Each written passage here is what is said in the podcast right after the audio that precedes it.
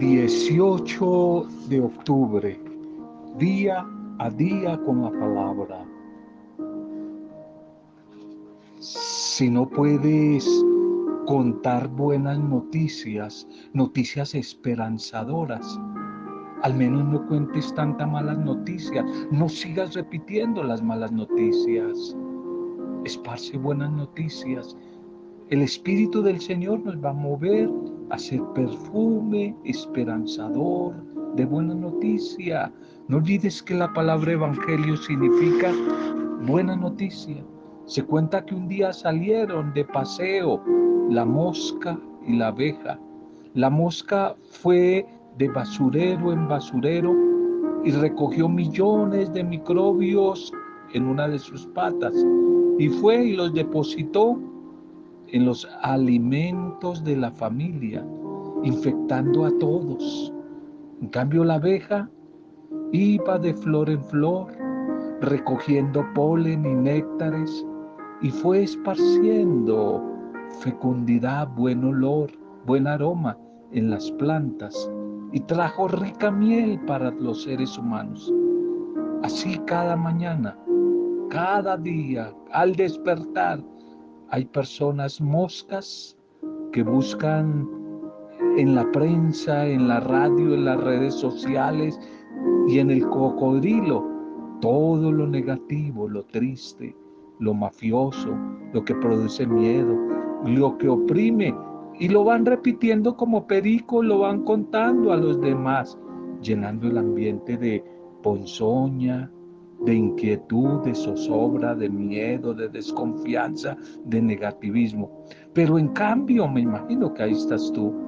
Hay otros, mujeres y hombres, que recogen siempre lo positivo como la abeja, lo positivo, lo que anima.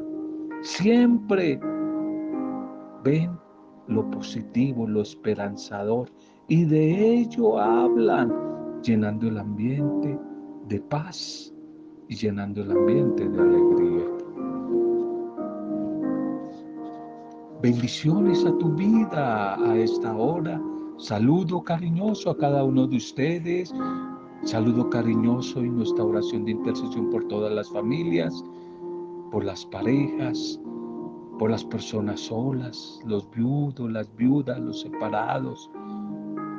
Nuestro Saludo para las diferentes comunidades, grupos, parroquias, a quienes le llegue este audio.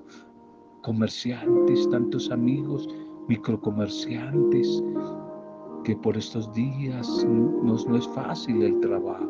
Un saludo para ustedes, una palabra esperanzadora, nuestro ánimo en el nombre de Jesús, que vendrán días mejores a todos los que nos piden oración, a los enfermos, los cautivos, desempleados, tristes, nuestra oración por ustedes. Un saludo para todos ustedes, para los que hoy están de cumpleaños o celebrando algún tipo de aniversario, como el caso de Pepe, Pedro Pablo, Pedro Pablo. Nos unimos a Lucilita, a su mamá, Lucilita, nos unimos a todos los hermanos de Pepe hoy para dar gracias por su vida pedir la bendición del Señor. Que el Señor bendiga la vida de Pepe, en él a todos los que hoy están de cumpleaños, que buenas noticias, noticias de progreso, de salud, de vida, sorprendan a Pepe, a Pedro Pablo y a todos los que como él, mujeres y hombres, hoy están celebrando la vida. Un saludo para todos ustedes. Bien, vámonos hoy para nuestro primer mensaje, nuestro primer mensaje en este día, titulémoslo, vale la pena esperar, vale la pena con paciencia esperar, la esperanza en la espera, confiados en que llega porque llega la bendición. Es una palabra motivadora hoy para ti que estás desanimado desanimada. Vale la pena seguir esperando. Libro de los Filipenses 3:20. Esperamos ardientemente al Salvador, al Señor Jesucristo. Vale la pena esperar. en una estación de trenes, allí en un sitio llamado Shibuya, en Tokio, en Japón. Hay una gran estatua de un perro, un perro eh, llamado Hachikoto, Hachikoto ese perro. Y se recuerda la historia de este perro.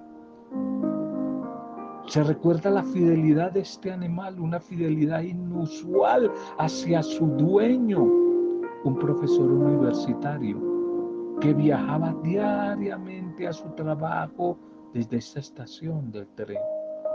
El perro siempre lo acompañaba por la mañana y volvía para esperarlo y para encontrarse con él todas las tardes cuando su amo regresara en tren del trabajo.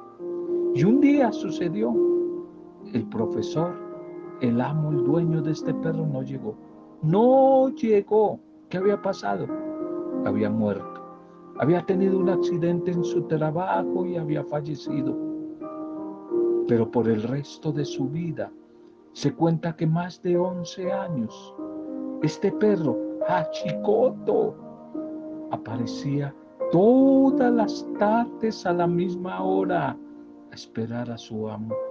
Sin importar el clima, el perro esperaba, esperaba y esperaba fielmente el regreso de su amo. San Pablo en el texto de hoy eligió a la comunidad de los tesalonicenses. Primera de Tesalonicenses 1, 1 al 10, ojalá que lo, lo consultes. Primera de Tesalonicenses 1, 1 al 10. Pablo elogia a esta comunidad por su fidelidad en la espera, en la espera, refiriéndose a la obra de la fe en Cristo Jesús. El trabajo, el signo del amor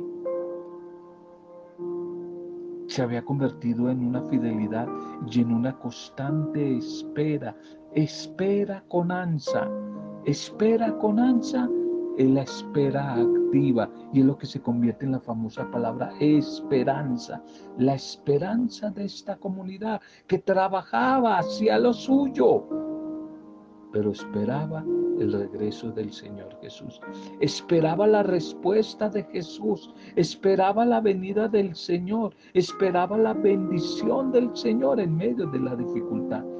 A pesar de las adversidades, a pesar de la dura oposición, esta comunidad de los tesalonicenses dejaron su antigua vida para fielmente en comunidad esperar la bendición, el cumplimiento y la promesa del Señor.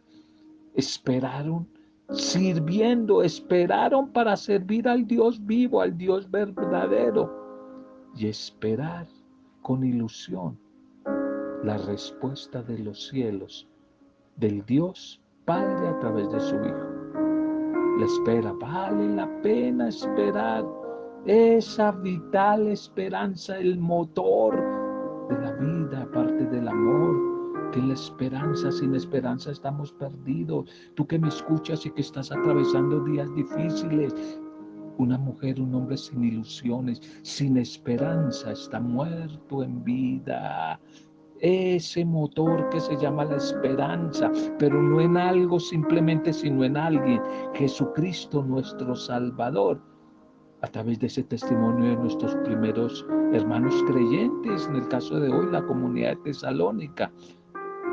Ha inspirado la vida de la comunidad, la vida de la iglesia, de las diferentes comunidades en el transcurso de todos los tiempos. Ha inspirado a todas estas mujeres y hombres discípulos del Señor en medio de las dificultades, a ir más allá, a luchando, a dar la batalla, a dar la pelea contra la adversidad como la enfermedad, como la vejez, como la limitación, la crisis económica, la soledad, como la persecución todas estas mujeres y hombres de las comunidades primitivas, los que verdaderamente se dejan atraer y mover por el Espíritu Santo en medio de la dificultad, pero siguen luchando, siguen luchando, no pierden la esperanza. no pierden la esperanza y siguen compartiendo en medio de la dificultad como este tiempo difícil de la pandemia. Siguen compartiendo el testimonio de fe con entusiasmo, sin perder, sin perder, por más grises y oscuros que sean los días, la ilusión. Qué bueno es saber que no estamos solos en nuestras luchas, que el Espíritu Santo de Jesús resucitado día a día nos fortalece, nos potencia, nos anima, nos capacita hoy a todos nosotros los que creemos en ese Señor, el Dios de la vida, los que creemos que vendrán días mejores. El Espíritu Santo nos sigue animando y empujando para que sigamos ayudando a los demás, para que sigamos sirviendo fielmente al Señor en nuestros hermanos necesitados mientras esperamos su regreso, mientras esperamos su llegada, ojalá que cuando Él venga nos sorprenda a todos en clave de esperanza, pero la esperanza unida al servicio, al trabajo, a la ayuda. No perdamos la esperanza, vale la pena esperar que el Señor fielmente cumplirá sus promesas. Él fielmente cumplirá sus promesas y tarde que temprano regresará con su bendición y con su vida y con su amor y con su misericordia a bendecirnos y a llevarnos con Él. Preguntémonos, pregúntate mujer, pregúntate hombre, ¿qué es lo que más esperas de estar con Jesús? ¿Cuál es la promesa? ¿Qué es lo que más esperas con ilusión? Segundo, ¿de verdad estás dando testimonio de tu esperanza en Él a los demás? ¿Estamos dando un testimonio esperanzador a los demás? Mientras esperamos la llegada del Señor, mientras le aguardamos, también esforcémonos y alentémonos, animémonos unos a otros de corazón. Que ojalá como dice el Salmo 27, 14, Salmo 27, 14, aguarda al Señor, esfuérzate y anima tu corazón y así esperarás la llegada del Señor.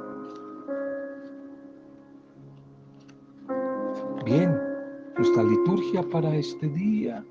Hoy tenemos una fiesta especial por eso no vamos a seguir los textos. Es una fiesta, no sé, no me gusta utilizar la palabra obligatoria, pero es una fiesta muy importante. La fiesta de Lucas, Lucas el evangelista, el médico. Lucas el evangelista, hoy lo celebramos. Por eso los textos en este día son especiales. Titulemos el mensaje de hoy en la fiesta de Lucas.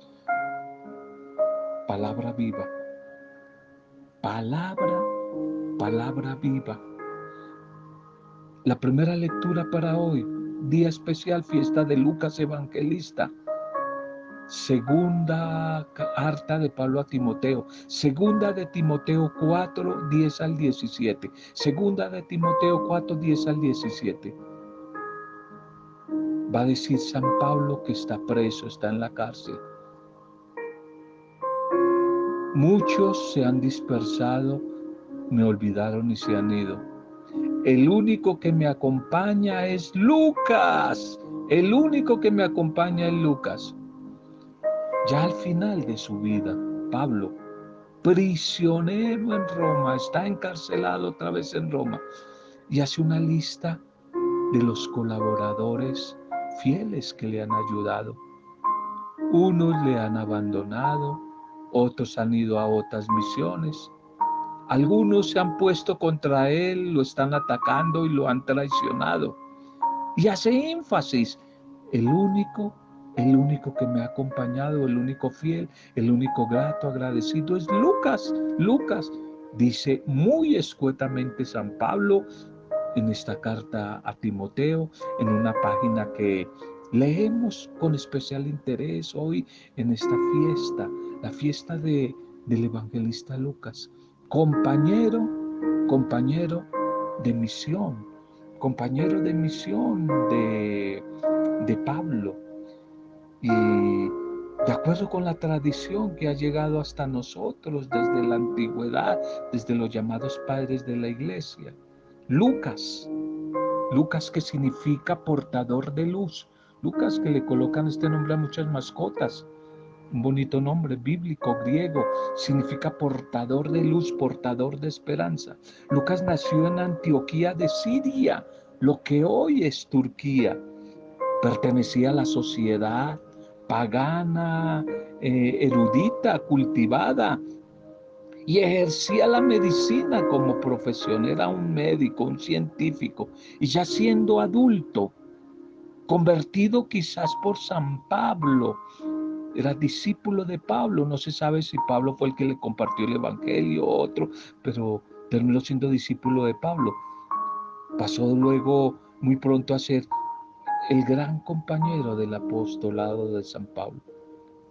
Lucas, Lucas el evangelista. Y en este pasaje de hoy, de la carta a Timoteo, se nos presenta a Pablo. Ya lo dijimos que está allí eh, el contexto, la realidad, está en la cárcel, está encarcelado y parece que su vida está a punto ya de perderse en manos de sus acusadores. Y sin embargo, el apóstol Pablo no tiene miedo a la muerte que ya la siente muy cerca, que se aproxima cada vez más. Y su actitud, tranquila, tranquila aunque está en la cárcel, tranquila al hablar de temas tan cotidianos como ejemplo lo que hoy menciona, el abrigo, un abrigo que había dejado en la casa de Carpo, allí en Troade, para dar recomendaciones varias en cuanto a la misión de evangelizar, de predicar el Evangelio en las diferentes comunidades.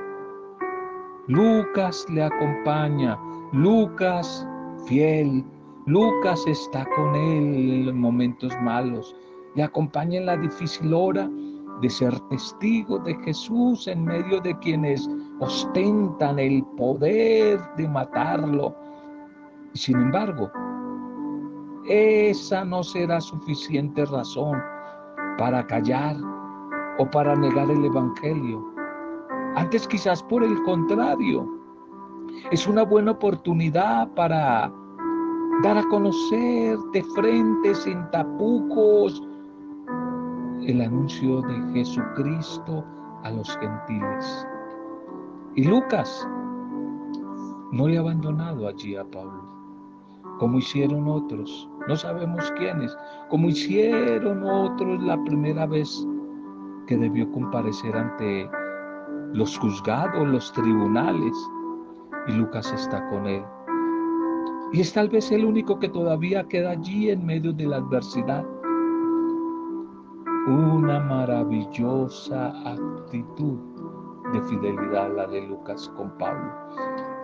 Y eso nos muestra, nos habla del carácter de estos dos grandes apóstoles, de su libertad, de su honestidad, de su confianza primero en el amor de Dios, pero su confianza del uno con el otro. Qué bonito, qué bonito el texto hoy de, de esta primera lectura, el testimonio de Lucas en fidelidad con Pablo. El Evangelio para hoy.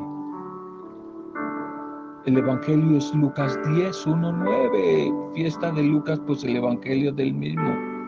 Lucas 10, 1, 9. La mies es abundante y los obreros son pocos. Por eso sigan rogando al dueño de la mies que envíe obreros a su mies. Este Evangelio nos quiere hoy narrar eh, el envío de Jesús a 72 discípulos y discípulas ya no a los doce solamente, sino una misión más extensiva para hombres, para mujeres, el envío de la misión de dos en dos a los pueblos, a las veredas, a las aldeas, a misionar, a preparar los caminos de la llegada del Señor, así como lo hizo Juan el Bautista, que era el precursor, iba preparando el camino de la llegada del Señor. Estos 72 tienen esa tarea y hoy tú y yo, cuando anunciamos, cuando prestamos un servicio y anunciamos la buena noticia del Evangelio, estamos preparando el camino para que Él llegue. La mies es mucha, los obreros son muy pocos. Jesús necesita ayuda. Jesús se hace ayudar. Les recomienda ante todo a sus discípulos y discípulas misioneros y misioneras que oren a Dios para que el reino no se detenga, sino se difunda cada vez más. Les aclara, les avisa que no va a ser fácil, que van a ir como corderos en medio de lobos, y que en algunos lugares no los van a recibir bien. Les recomienda que no lleven demasiado equipaje para el viaje, para el camino, porque eso les va a estorbar. Que más bien deben ser mujeres y hombres ligeros de equipaje, deben ir con una pobreza, la llamada pobreza evangélica. Lo importante es que sientan en su interior la urgencia de anunciar la buena noticia a los demás y que no se cansen de proclamar por todas partes la llegada del reino de Dios, la liberación, la salvación que es solamente en Cristo Jesús. Lucas, este evangelista, anunciador de la buena noticia, misionero incansable, transmisor de la fe. Lucas es de verdad un modelo animador, estimulante para todos los cristianos de todos los tiempos. Por eso muy hermosamente, unido al mensaje lucano de hoy, el Salmo 144, el Salmo 144, que es la oración de la comunidad hoy, va a tener como responsa, como antífona, que tus fieles, Señor, proclamen la gloria de tu reinado. Y que todas tus criaturas te den gracias. Que tú, Señor, bendigas a todos tus fieles. Y que se siga contando tus hazañas a los hombres. Y que la gloria y la majestad de tu reinado, Señor, se dé en medio de todo el mundo. El Señor es justo en todos sus caminos es bondadoso en todas sus acciones. Cerca está el Señor de los que lo invocan, de los que lo invocan sinceramente. Y sigue repitiendo ese estribillo, que todos tus fieles, Señor, proclamen la gloria, proclamen la gloria de tu reinado, la gloria de tu reinado, que todos la, la proclamen. La insistencia de esta comunidad del Salmo en este aspecto misionero. Tus amigos, tus amigos, Señor, que proclamen la gloria de tu reinado. Que todos tus amigos, tus discípulos, tú y yo, no nos cansemos nunca de hablar de las hazañas del Señor. Que expliquemos a todos tu obrar, tu misericordia. No hace falta que escribamos como Lucas o como muchos eh, teólogos famosos.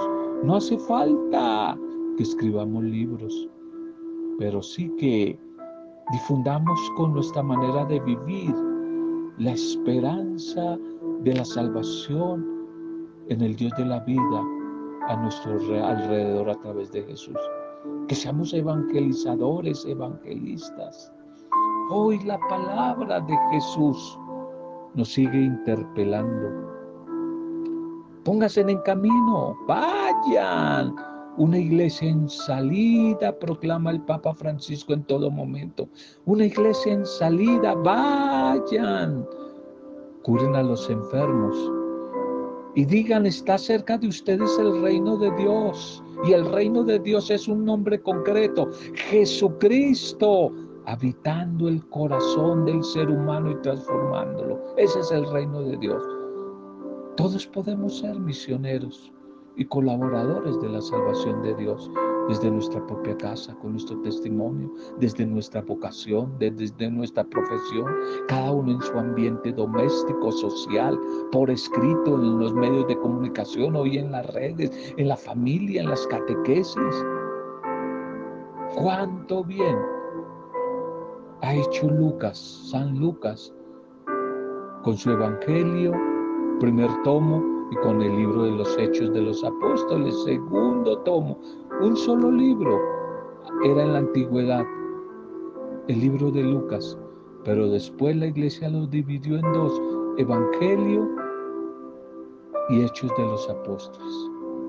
Desde hace más de dos mil años, la comunidad cristiana se alimenta de ellos, los lee, los ora, aprende cómo es Cristo Jesús y cómo tiene que ser la comunidad cristiana guiada y animada por el Espíritu Santo.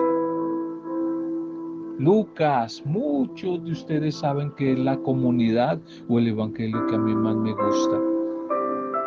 Es una comunidad maravillosa la de este médico.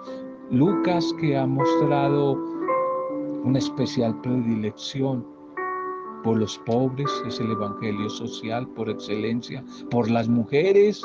Las mujeres sacan pecho porque es un evangelio feminista. Es el único que trae las parábolas de la misericordia de la casa de Betania, capítulo 10 de Lucas, que es maravilloso. Capítulo 15, el de, el de la misericordia, el del hijo pródigo, es el Evangelio carismático por excelencia, el que le da una importancia al Espíritu Santo desde el comienzo, con María, con María llena del Espíritu. Es el Evangelio carismático, es el Evangelio que le fascina mostrar a Jesús orando en todo momento, el Evangelio de la oración, el Evangelio social del compromiso con los pobres. En fin, es maravilloso este Evangelio es maravilloso. Ahí aparecen tres cánticos que solo están en los escritos lucanos. El famoso Benedictus de Zacarías, ahora en Navidad lo vamos a volver a escuchar. El Magnífica de María solamente está en Lucas y el tercero de los cánticos, el del anciano Simeón, allí que es preciosísimo este Evangelio es maravilloso, el Evangelio de Lucas.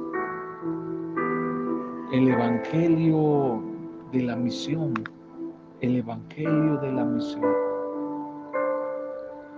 Esta misión a la cual el Señor hoy nos invita a todos, nos quiere hacer partícipes a todos,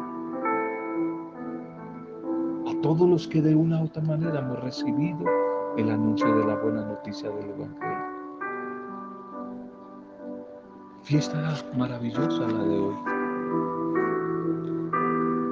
Que ojalá nos dejemos atraer por ese espíritu lucano, el espíritu de Lucas misionero.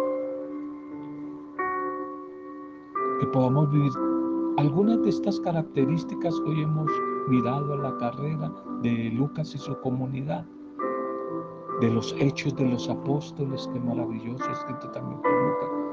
Bueno, es maravilloso, podemos decir muchísimas más cosas, pero el tiempo no da, no da. Preguntémonos, nuestra vida, nuestras comunidades se parecen un poquitico a la comunidad de Lucas. Estamos orando y viviendo en la vida para que el Espíritu del Señor nos habite como Lucas en la fidelidad con Pablo en la primera lectura, ¿cómo estamos nosotros en torno a la fidelidad con las demás personas, con los nuestros animadores que están atravesando momentos difíciles? Pidámoslo hoy al Señor, que nos ayude con tu espíritu a ser obreros de su viña y que sin miedo podamos dejarnos llevar sin miedo anunciar el mensaje, el mensaje de la salvación. ¿Cómo necesitamos hoy, Señor, seguir trabajando por tu reino? asumiendo el compromiso de seguir siendo mujeres y de hombres constructores de esa nueva civilización, la civilización del amor, Señor. Muévenos, así como moviste el corazón de Lucas y sus pequeñas comunidades, muévenos a ser signo de entrega a los demás, Señor. Que en medio de la dificultad no nos quejemos, sino más bien nos pongamos a actuar, a trabajar, Señor que en medio de estos días difíciles nosotros podamos ser aporte más bien de vida y como el primer mensaje de esperanza. Vale la pena, vale la pena esperar en el Señor. Que a través de esta fiesta de Lucas hoy y a través del mensaje que hoy hemos compartido, sean bendecidos en tu nombre Jesús, nuestras familias, nuestros grupos, nuestras comunidades, nuestros enfermos, los cautivos, los desplazados, los desempleados, los que están tristes, los que no le encuentran sentido a la vida y hasta piensan en el suicidio. Y sean bendecidos todos los que hoy están de cumpleaños o celebrando algún tipo de aniversario, como Pedro, Pablo, como Pepe, que sean bendecidos. Y que sean bendecidos en el nombre tuyo, Padre Dios en el nombre tuyo, Señor Jesucristo, Salvador, Rey, buen pastor. En el nombre tuyo, Espíritu Santo, santificador, intercesor y consolador. Que la bendición del Dios trino de amor, en compañía de María, nuestra buena Madre, recibamos hoy de tu bendición. Con alabanza y en acción de gracias por el mensaje de hoy Amén. Roberto Zamudio de día a día con la palabra.